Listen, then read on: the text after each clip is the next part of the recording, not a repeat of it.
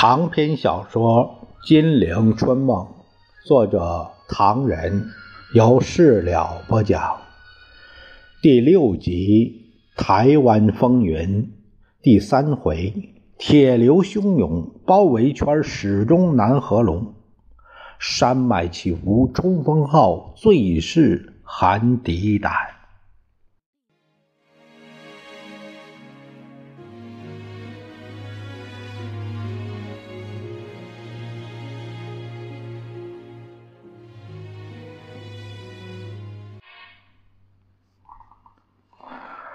咱们书接上回，却说中原突围经过，在蒋介石心目中简直不能理解。延安广播大军过大别山的通讯写得很精彩，在大别山行军总是举头见山，有时从巨大的石岩底下通过，更感到天空的狭小。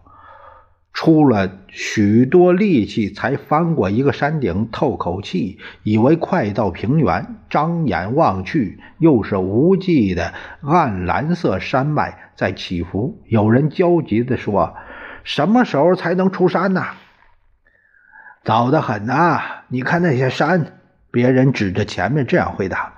以后就很少听到有人提起。河南籍的战士们用土腔顺口唱着：“翻过一山又一山，山山不断呢；过了一峦又一峦，峦峦相连。”声调激昂悲壮。沿途村落很少，住上五十户人家的庄子甚是稀罕，大概是山太陡的缘故吧。因此，到了夜里，队伍露天宿营。只要发现周围宽广的地面，就成排的躺下来，露水洒在衣服上，给全身带来寒冷。睡不着的，悄悄爬起来，燃烧一小堆稻草，三五个围拢着取暖、烤衣服。熊熊的火光映在那些棕黑色的坚毅脸盘上。发出微红色，像从红炉里炼出来的铁英雄一样。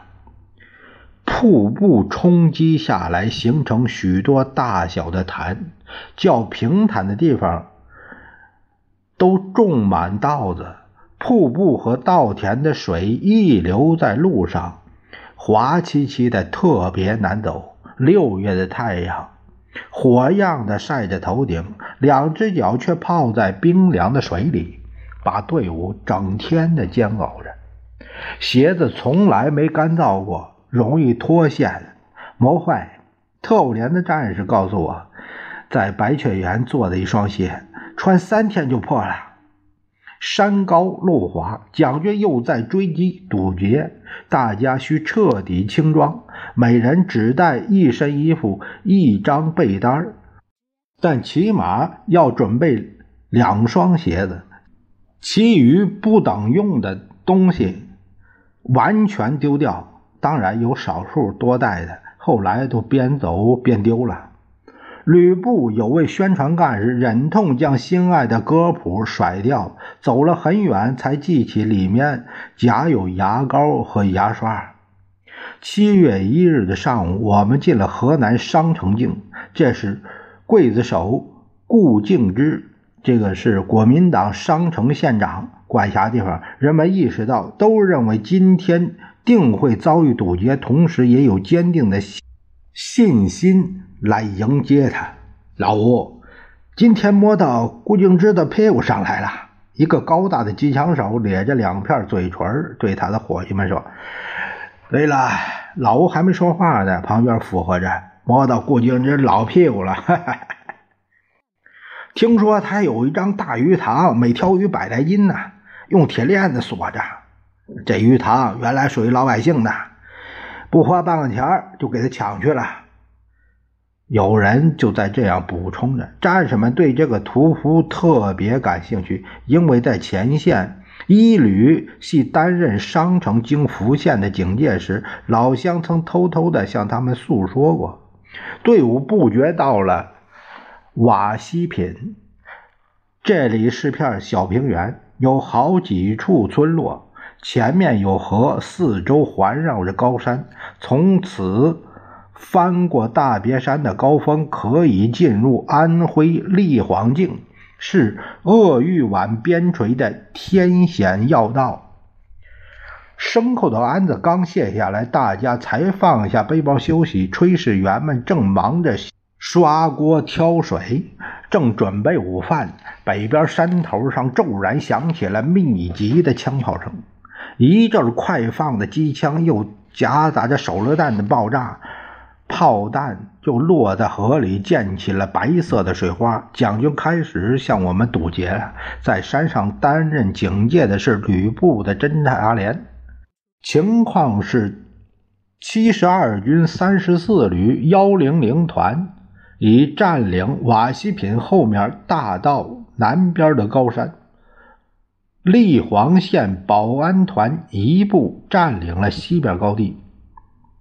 根据旅参谋处的材料，敌人企图是切断鄂豫皖大道，将一旅歼灭在瓦西品。各团虽然没有接到任务，但一团的战士们已经愤愤地说：“打出去！”有的在检查枪膛。弹药很多，像什么都准备好似的，屹立的站着，在等待任务。他们忘记了饥饿和脚板给沙子磨烂的痛楚。首长宣布，一团担任掩护，全力前进。队伍开始跑步，占领东南边和蒋军相对的高山，病号全跟上，谁都不准掉队。激战展开了，敌人以机枪、迫击炮密集的向我射击。又是一次两次的冲锋，都为暴风雨的手榴弹打退下去。西边高地的保安团没有经过战斗，就为三团一个连驱逐，队伍就开始翻山。上去便是大别山的主峰，前头爬得很慢，走几步又突然停止下来。还没有通过瓦西品的队伍，给敌人的炮兵发现目标了。一枚炮弹飞过我们的头顶，跌在离身旁有二十来米的隔河岸上。炮弹还不断的从地头顶上飞过来。三团的通讯参谋陈章生同志不幸牺牲，管理主任胡玉胜和通讯员孙明两同志也负了伤。队伍很快。有序的拉长距离，散开。只要炮声稍停，又继续前进。开头翻的路满是粗沙子，没有石阶，稍不留神就有向后滑倒的危险。砰砰砰砰的枪炮声阵疏阵密，后头的命令传上来：向前传，前头队伍跑步。队伍像长蛇一样慢慢的爬，向前传，快跑！命令很快传过去，东南边的炮声响得更激烈了。队伍还是慢慢的爬，路上堆着嶙峋的怪石，两旁长满了蓬草，右边便是深度莫测的悬崖。有一段约半里的路，蓬草高及腰部，不易看出以前有人走过的，似乎现在才给人马踏出来的那样。白云从头顶飞奔过去，山顶给云层吞没，很难看出山有多高。再翻上一重，才能依稀看见另一重。因此有人埋怨：为啥前头都走不动啊？敌人追上来了，老子要和他们拼个死活！蒋介石，我操你娘！一个病号翻上一个台阶，用棍子撑着身体，喘着气在骂，然后又继续顽强地爬上去。没休息的行军，人们将日期也弄糊涂了。不晓得谁在说今天是七月一日，大家猛然想起七一是中国人民的政党中国共产党诞生的纪念日，不觉兴奋地叫起来。打碎反动派纪念七，翻过大别山纪念七。一匹棕色的骡马跌倒在满是乱石的路边，四蹄朝天，低着头，像在拼命的挣扎。饲养员在用力牵着缰绳，在拼命的喝着它。太阳躲进深灰色的云层，天色转阴，隆隆的雷声容易误会为炮声。狂风带来滂沱的大雨，怕路目标，大家都不张伞，从从头到脚湿淋淋的，站在路旁山包上。担任警戒的英雄们像山一样屹立着，向白茫茫的远处瞭望。大雨顿时使枪炮声沉寂，但狡猾的敌人却趁着这烟雨迷离的刹那。扑进我警戒线来，哨兵的枪刚响过，路上一个步兵班像狂风一样奔上去，突然和一队穿着白衣服的敌人手枪队碰面。他们张皇失措，四班最年轻的战士李善林勇敢机警地抢上前头，喊了一声“杀”，手榴弹就飞过去了。大家跟着一个冲锋，敌人踉踉跄跄的地滚下去。雨后的云。静静地笼罩着山峰，有的在悬崖半腰徘徊。树林露出破碎的斜阳，从山与山之间的空隙望去，前头的队伍还在山雾里蠕动。挑夫李文法赶上来了，右脚一个鞋子已经丢掉了。另一只也裂开了口子，他经常挑上四十斤油盐不掉队，曾对人说：“保证队伍不缺油盐。”老弟，你翻过这么高大的山没有啊？他换了一下肩，透口气：“ 咱从参加八路军到过太行，翻过伏牛，都没这个高啊。”长着一把黑胡子的老狄摇摇头，又说：“这回睁开眼界了。听说今年五十三岁，是二团四连炊事班的副班长，经常担心队伍吃不饱，饿肚子怎么能翻山打仗呢？到达休息的地方，队伍还没来得及。”到齐，他就开始弄饭，不睡懒觉。别人在呼呼的睡着，他已经把饭煮好了。从不说疲劳，也从没有发过牢骚。夜来了，枪炮声渐渐的沉寂，只听到哗哗的瀑布声和虫儿叽叽的叫。走上一段平整路，才到了山顶。下山的路两旁长着很密的树林。牲口走得慢，拐个弯就看不见人。从圆形的巨石上面走过，又踏下崎岖的小石阶，要蹲着慢慢的摸下去。快到山脚的时候，有一段很陡的石沙子路，只要坐在地上就可以溜下去。又走了两里多路的泥泞小道，才真正到达山路。回头望去，山峰完全吞没在云雾里，人马从上面奔腾下来，像一支从天而降的队伍。我们的后卫英勇地粉碎蒋军的堵截，一气翻过一千九百多公尺的王家山。它属于大别山主峰之一。到宿营地已经夜半。次日清晨，又接着翻那上下各二十多里路的大牛山，山陡，天气炎热，大家争饮飞瀑。以后有很多人患痢疾、疟疾。到山路时已经是下午四时光景，这就是安徽立黄境了。渡过了墨子潭。我们得到情报，蒋介石已在着手调集三个正规师、十个保安团，在陆河之间的平原重新布置一个包围圈这个陆啊，陆就是陆安，还合是合肥，企图将我们整个歼灭。吕首长号召全体的战员、指战员发扬人民军队顽强斗争的传统，三昼夜急行军。结果后来走了五昼夜，越过荷叶公路、淮南铁路，在这短短几天内，蒋军的兵力集中、布置工事的构筑没有完成的可能。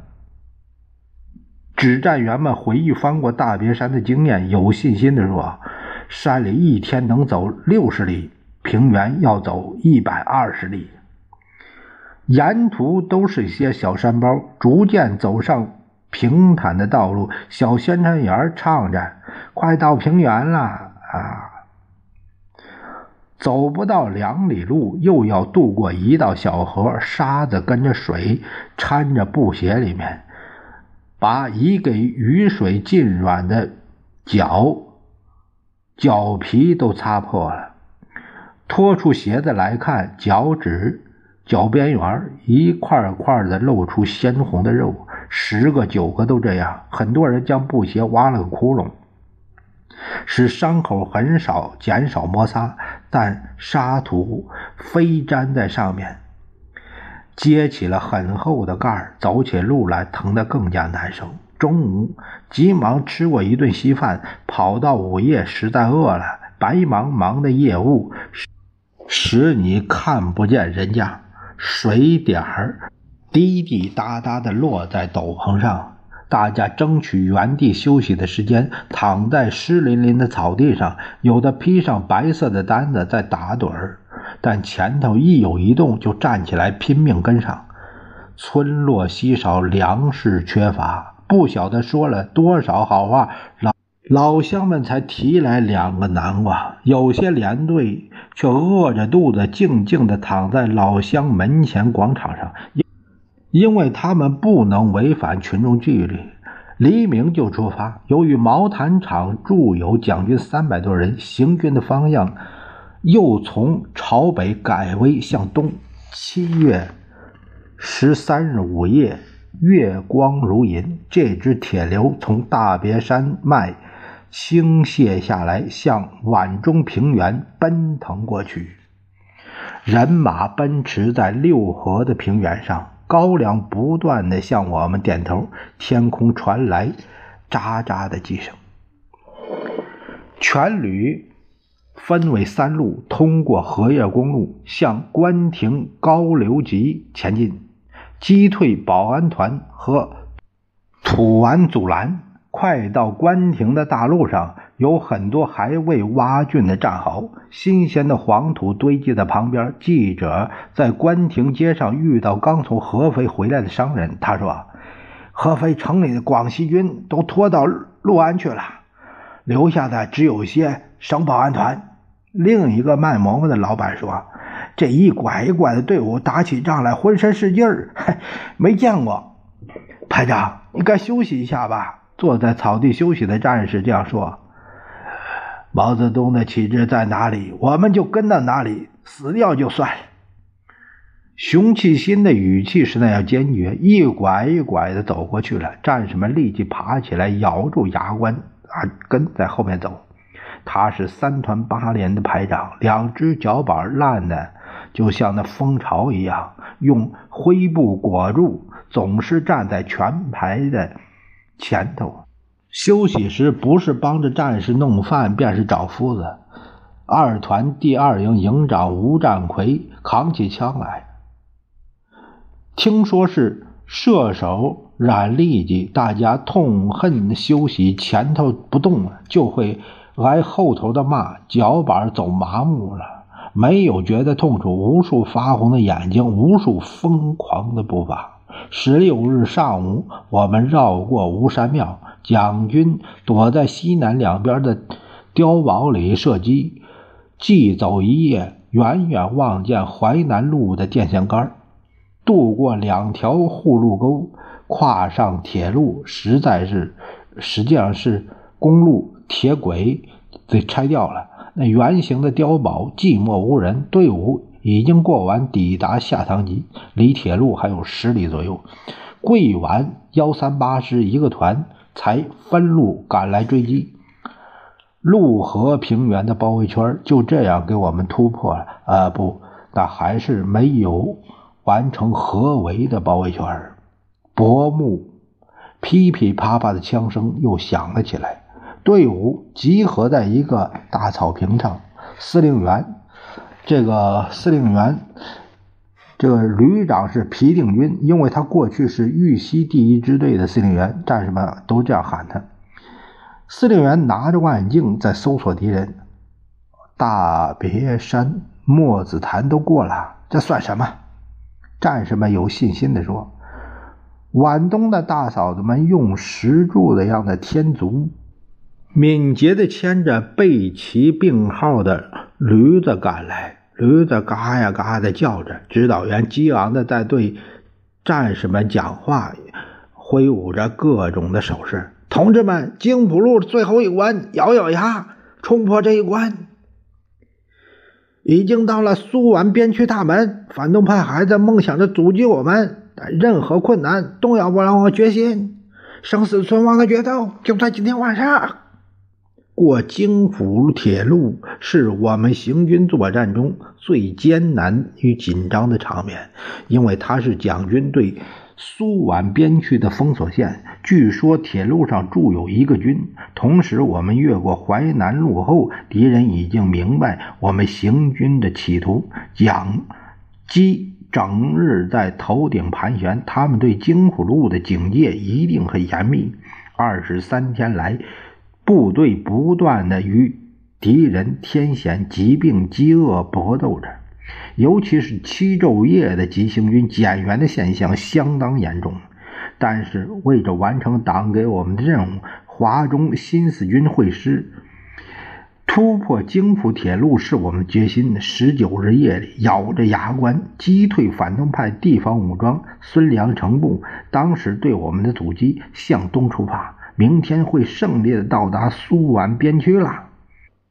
那里有。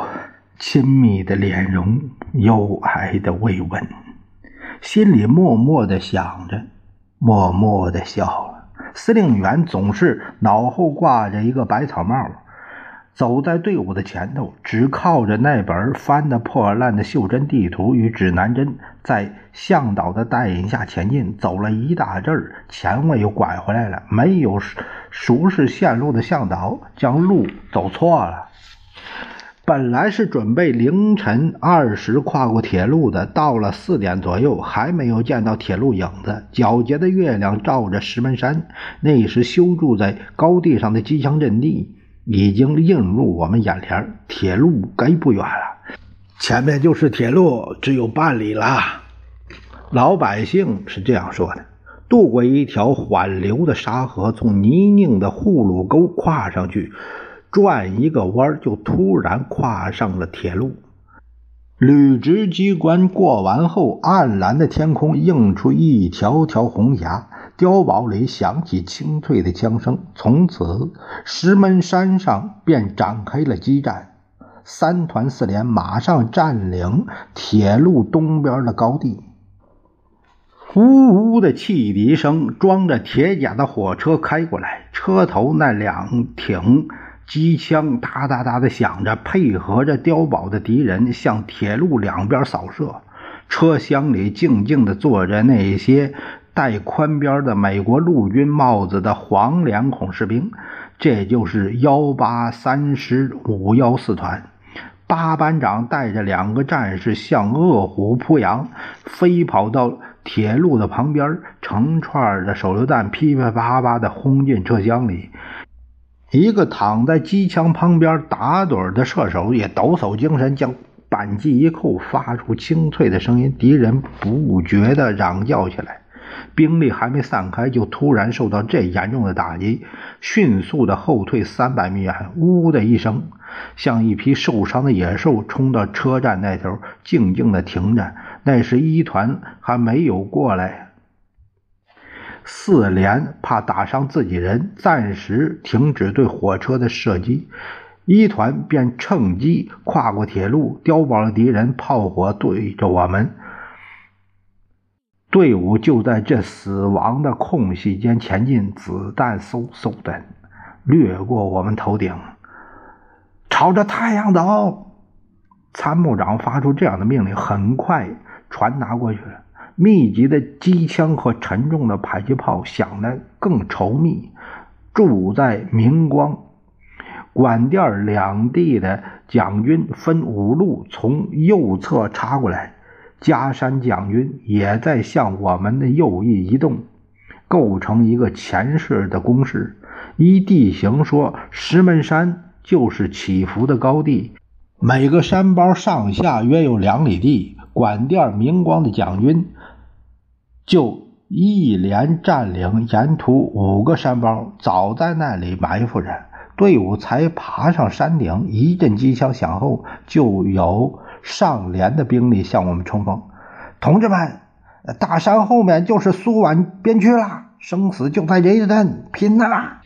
指导员又在动员战士们肩膀的一侧，背包跌在草地上，刺刀在朝阳里射出夺目的光芒。拼呐，杀！经不起一阵冲锋，英勇的喊声伴着敌人滚下去。这样一连突过三个山头，敌人就不敢向我们冲锋了。只占领着山包，远远的向我们射击。团长亲自带一个连插到夹山那边去了，吓得蒋军不敢出来，让反动派回去哭泣吧。两千多里的追击，该宣告破产了。我们擎着毛泽东的胜利旗帜，向苏皖边区前进。这正是送君千里，终须一别，两三千里。树难追击。